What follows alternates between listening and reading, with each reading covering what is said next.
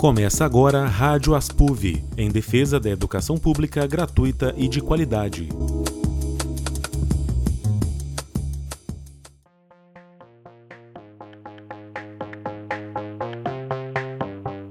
Olá, sejam todos e todas muito bem-vindos ao Rádio Aspuv, o programa da Aspuv, a seção sindical dos docentes da UFV.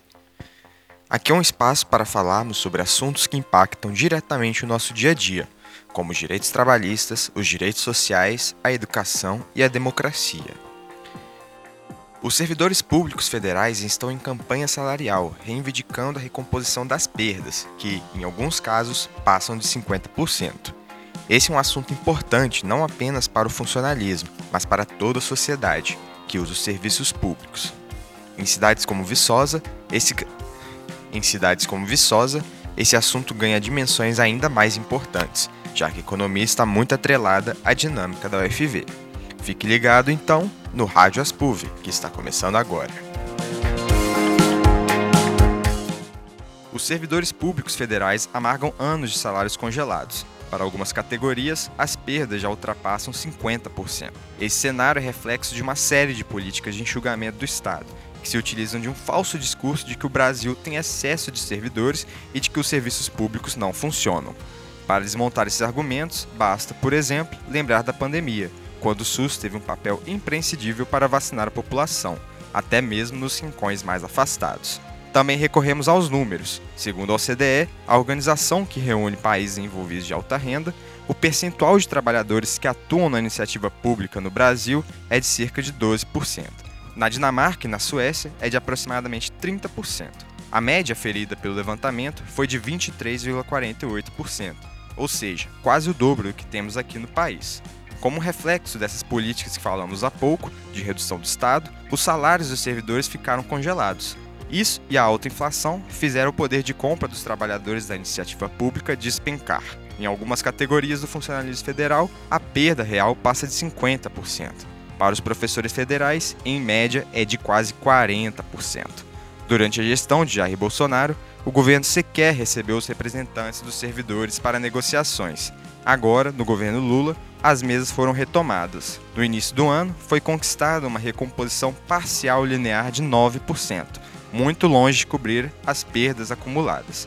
Alguns meses depois, em julho, as entidades sindicais protocolaram uma proposta conjunta já de olho em 2024, que inclui itens remuneratórios e não remuneratórios, mas as negociações não avançaram mais.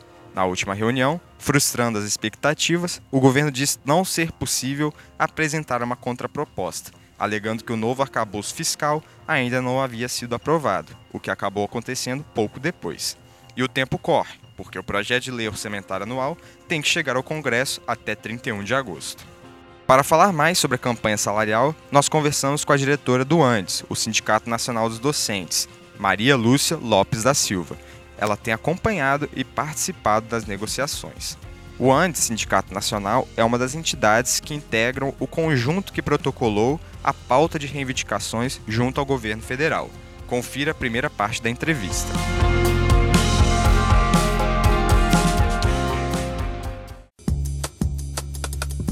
Entrevista. Como foi construída essa proposta conjunta que os servidores e as servidoras federais apresentaram ao governo?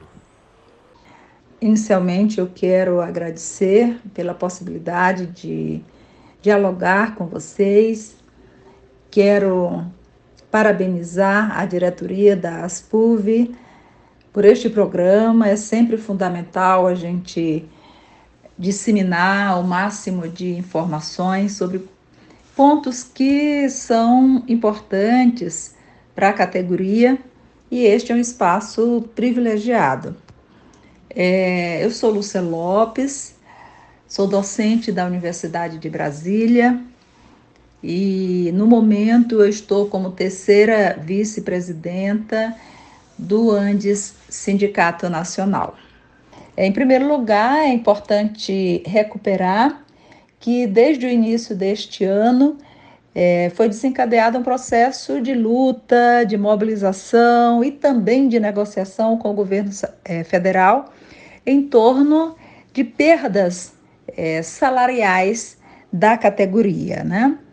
E em março deste ano, nós conseguimos fechar o termo de acordo número 1, que ah, trazia ali um acordo sobre um reajuste emergencial para o, o conjunto funcionalismo, né? Então, um reajuste de 9% como parte das perdas salariais acumuladas durante o governo Bolsonaro. E, além disso, um reajuste também em relação aos benefícios assistenciais. Então, como a categoria lembra, né? Então, teve um, um acréscimo ali de 200 reais no valor do, do benefício assistencial, auxílio alimentação, é, visando uma equiparação com o valor deste mesmo benefício para os servidores de outros poderes da União. Né? Então, naquele acordo que foi assinado, também já constava uma cláusula em que o governo assumia o compromisso de encaminhar uma proposta de protocolo de funcionamento de uma mesa nacional de negociação permanente e uma, um, um, cronograma de reuniões para se tratar de outros itens, de outras reivindicações que não foram atendidas naquele primeiro momento da negociação.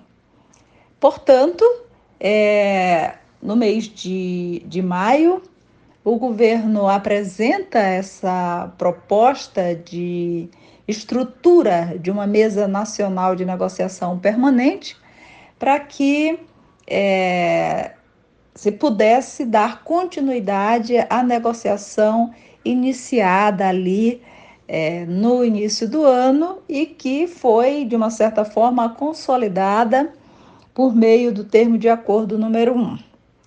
E é a partir daí que a gente começa a ampliar o, o processo de organização da pauta de reivindicações. Né?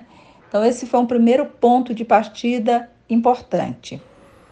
Essa proposta tem itens remuneratórios e não remuneratórios. Em linhas gerais, o que essa proposta inclui? E a organização dessa pauta vai se dar é, no âmbito do FONASEF, FONACAT e centrais sindicais. É, o FONASEF é um fórum né, nacional de entidades nacionais do Serviço Público Federal, o FONACAT é um fórum nacional de entidades é, que representam os servidores de carreira, e as centrais sindicais, né, que têm uma abrangência maior. Então, é, a partir das proposições dispersas que estavam sendo já conduzidas por uma ou outra entidade, dessas todas né, que assinaram o termo de acordo, que foram no total 66 entidades, é, no âmbito destes fóruns foram sendo organizadas propostas é, de natureza é, econômica ou de natureza não econômica, né?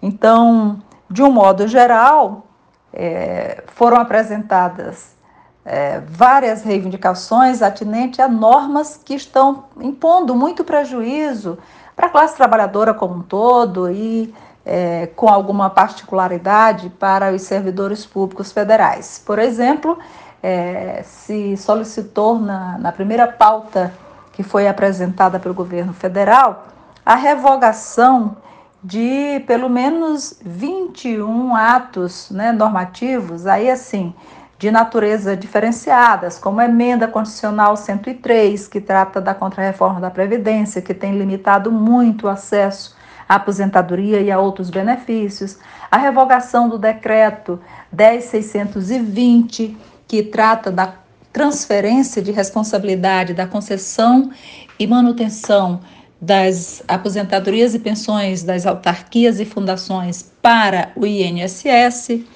ou ainda a proposta é, de retirada da, do projeto de lei complementar relativo à construção de uma entidade gestora única dos regimes próprios de previdência social, né, que é o projeto de lei 189, né, que havia sido encaminhado pelo governo Bolsonaro, além de um conjunto de outras normas que têm prejudicado o funcionalismo. Então, esta como uma dimensão da pauta que nós estamos chamando de revogaço. Né?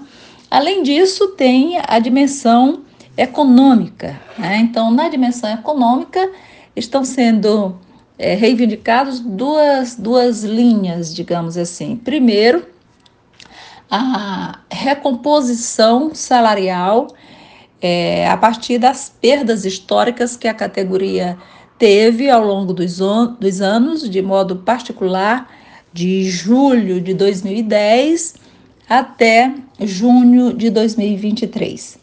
Além disso, é, na luta pela isonomia entre os três poderes, é, também está sendo reivindicado pelo o funcionalismo público federal do executivo a equiparação dos benefícios assistenciais. Né? Então, nós temos uma diferença grande entre os valores dos benefícios assistenciais é, entre os servidores dos três órgãos. Então, esta é uma outra dimensão que se reivindica.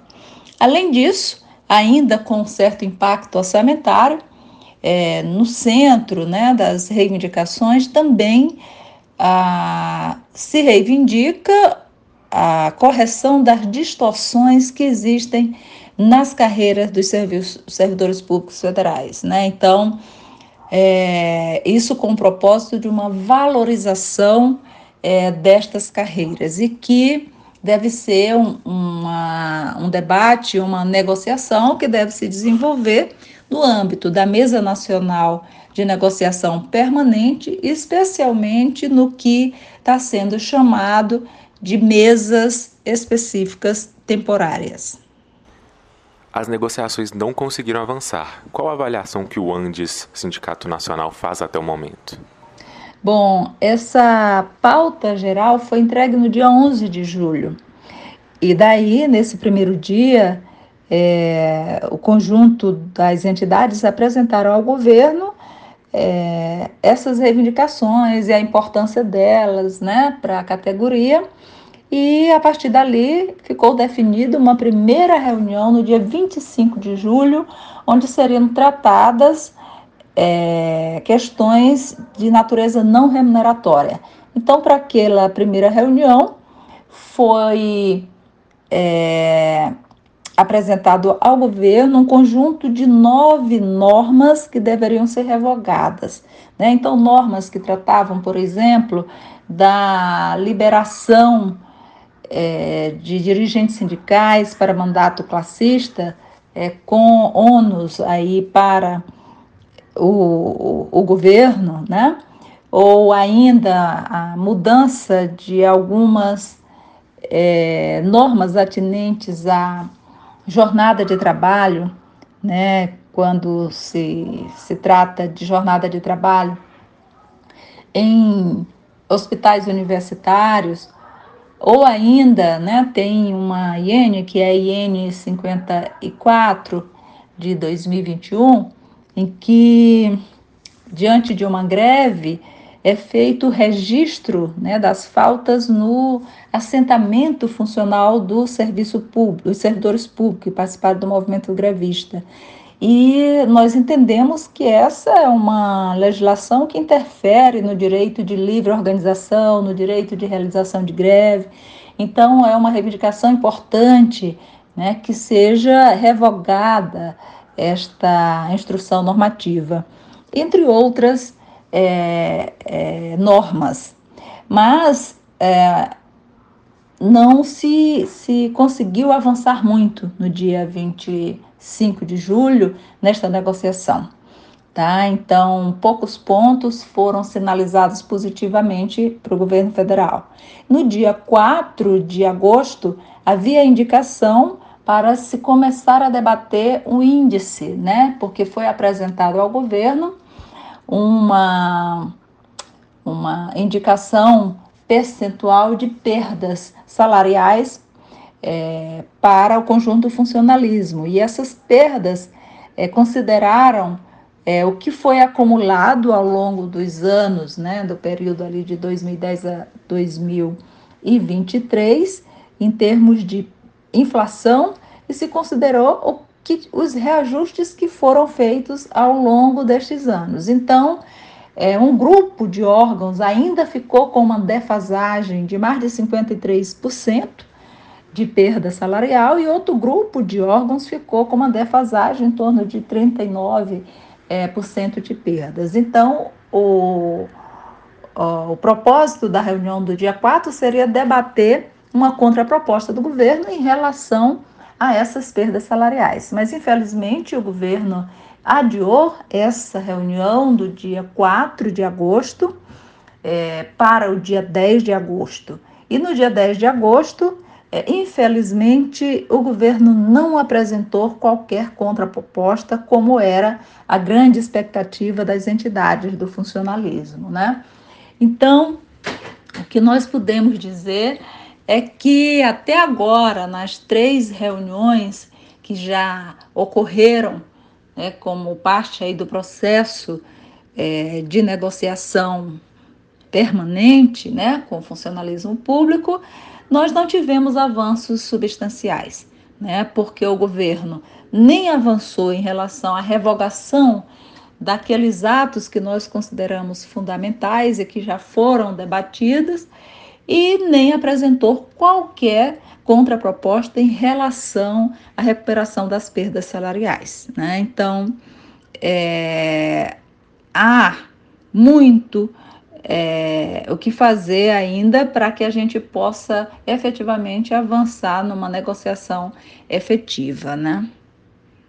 Se não houver uma previsão de recomposição na lei orçamentária de 2024, como fica uma possível correção salarial para os servidores? E até agora, o governo tem dito que não apresentou qualquer índice porque não houve a aprovação ainda do novo arcabouço fiscal e, naturalmente, também não foi aprovada a lei de diretrizes orçamentárias, né, que foi encaminhada é, à Câmara desde o dia 15 de abril.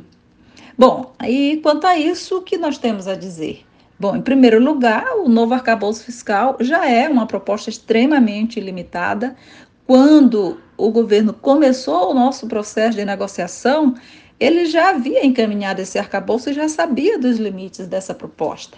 Né? Então, é, o novo arcabouço ele termina é, impondo limites né, é, aos gastos do que se chama as ações primárias do governo, né, que são as políticas sociais no conjunto, os serviços públicos, tá, é, os direitos atinentes aos servidores públicos.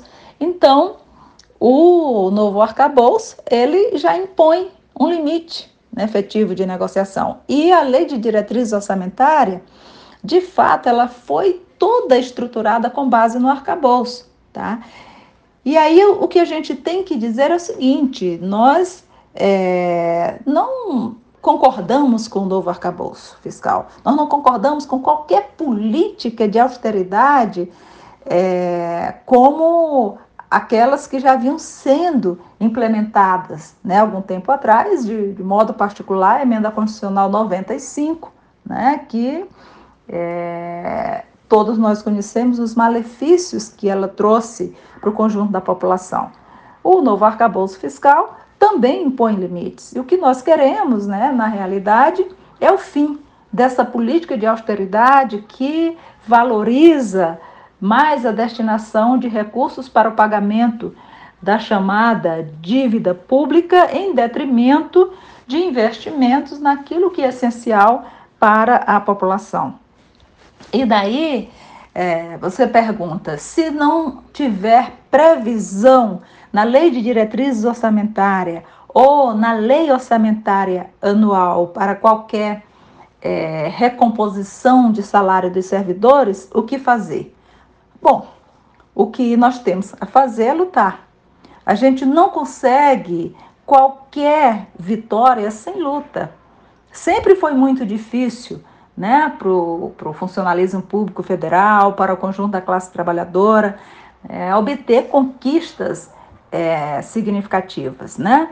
Então, as conquistas sempre vieram em decorrência de muita mobilização, de muita luta. Então, o que nós temos que fazer é o que nós estamos construindo, né? Construindo uma mobilização de forma articulada, né? buscando o máximo de unidade entre o conjunto das entidades do funcionalismo, para que a gente possa é, dar volume às nossas lutas e pressionar o governo e pressionar o Congresso Nacional né, para que de fato reconheça que não existe serviço público de qualidade, né, não existe um Estado é, democrático de direito se nós não tivermos é, um corpo de funcionários que tenham carreiras que valorizem o seu trabalho, é, que possam ter capacitação permanente, que tenham bons salários, que tenham boas condições de trabalho.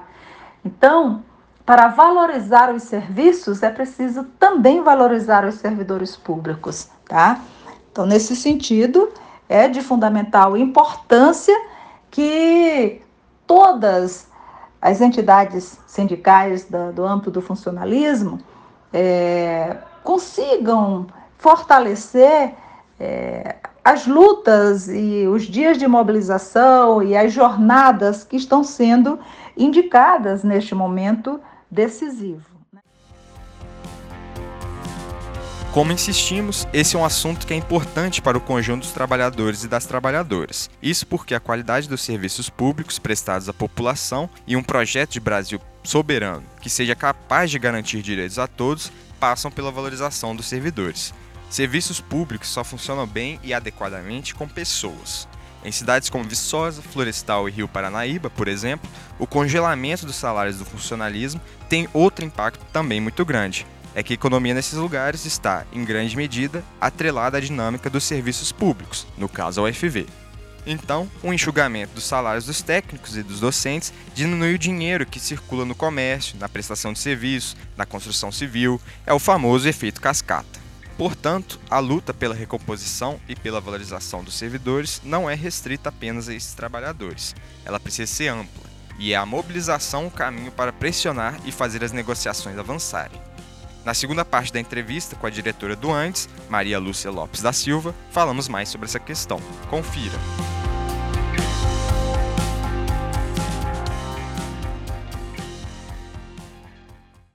É importante termos em mente que a campanha salarial é um dos assuntos que obviamente interessa a todos os servidores do Executivo Federal, mas não só. De que modo a valorização dos servidores impacta toda a sociedade?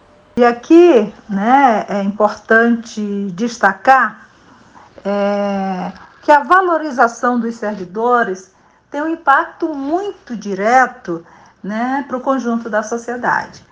Então, se nós temos, em primeiro lugar, uma quantidade de servidores público suficiente para atender às demandas faz uma grande diferença. Né? Então, no momento, nós temos uma sobrecarga muito grande. A maior parte dos órgãos estão com defasagem no, no quadro de pessoal. Então, se há uma defasagem de, de, de, no quadro de pessoal, há uma sobrecarga de trabalho. Se há sobrecarga de trabalho, há adoecimentos. Então, isso impacta diretamente no atendimento à população. Né? A qualidade do atendimento cai, sem dúvida alguma. Né? Além disso, se a gente não tem condições de trabalho adequada, isso também vai ter um impacto na população, né? que passa a ser mal é, recebida, mal orientada, né? e atendida de uma forma desconfortável, sem boas condições de segurança também. Né? E, além disso, né, então, todos nós sabemos que é, a, a insatisfação no ambiente de trabalho, no desenvolvimento das atividades, ela termina repercutindo também negativamente na relação com a população usuária, né? E por isso que é fundamental é, o atendimento dessas reivindicações. As reivindicações também é, se referem à derrogação, por exemplo, de normativas que impedem a realização de concurso público. Então, como que a gente pode prestar serviços de qualidade sem um quadro de profissionais competentes, qualificados, com estabilidade, que possam garantir os princípios da administração pública com segurança. Para encerrarmos, ainda nesse sentido, é urgente desfazer esse mito de um Estado inchado, de excesso de servidores, de servidores com uma casta privilegiada, não é?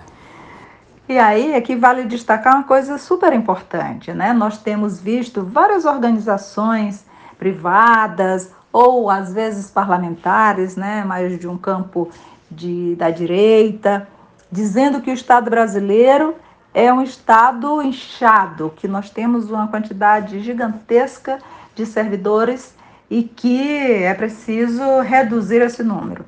Mas essa não é uma verdade.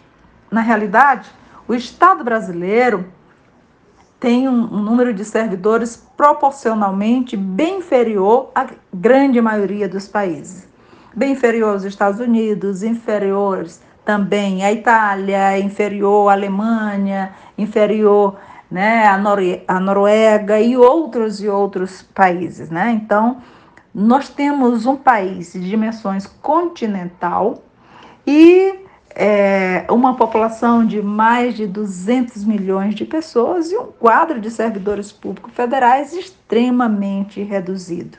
Né? Então, um pouco mais de 1 milhão e 600 mil pessoas no funcionalismo público federal para dar conta né, de prestar o conjunto dos serviços atinentes a todos os direitos. Então, um conjunto de serviços atinentes à política de saúde, de educação, de habitação, né? Então, é de assistência social, de previdência.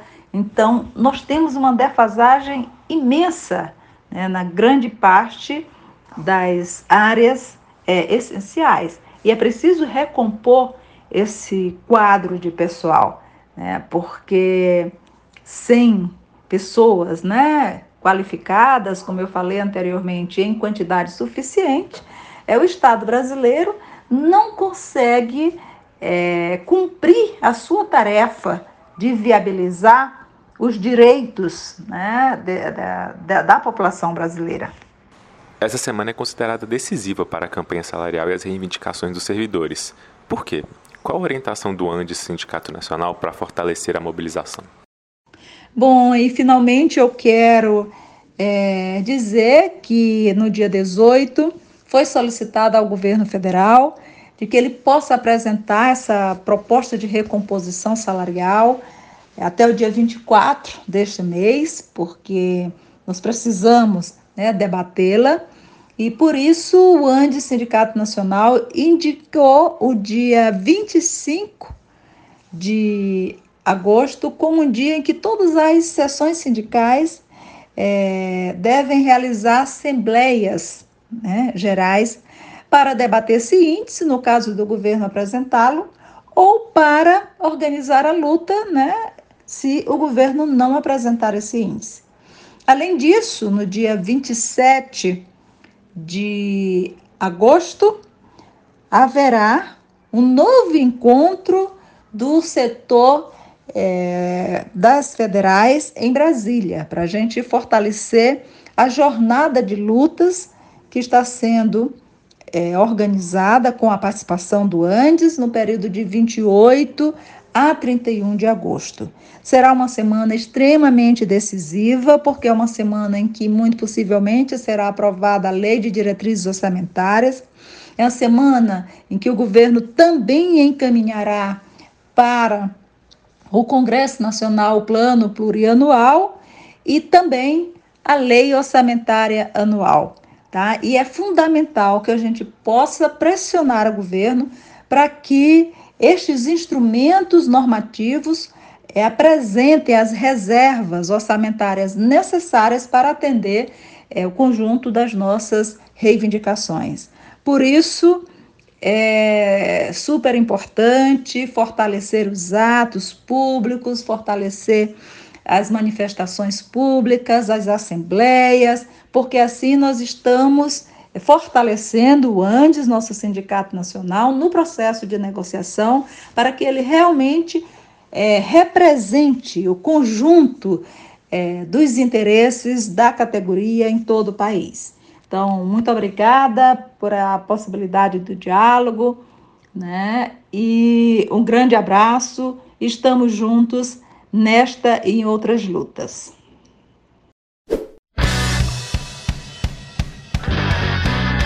E assim encerramos essa edição do Rádio Aspuv. Se você perdeu algum trecho ou quiser escutar de novo, a edição completa está disponível no Spotify, no Deezer e também no nosso site www.aspuv.org.br. O Rádio Aspuv de hoje acaba agora, mas continuamos diariamente trazendo assuntos relacionados à luta dos trabalhadores nas nossas redes sociais. Nos siga também por lá, instagram.com/aspuv e facebook.com/aspuv. Foi muito bom ter a sua companhia no programa. Até a próxima! O Rádio Aspuv é uma produção da Aspuv, a seção sindical dos docentes da UFV. Narração: Marco Antônio Silva Vieira. Reportagem e edição: Felipe Leite. Roteiro: Fernanda Ponzio. Diretor responsável: César Luiz de Mari.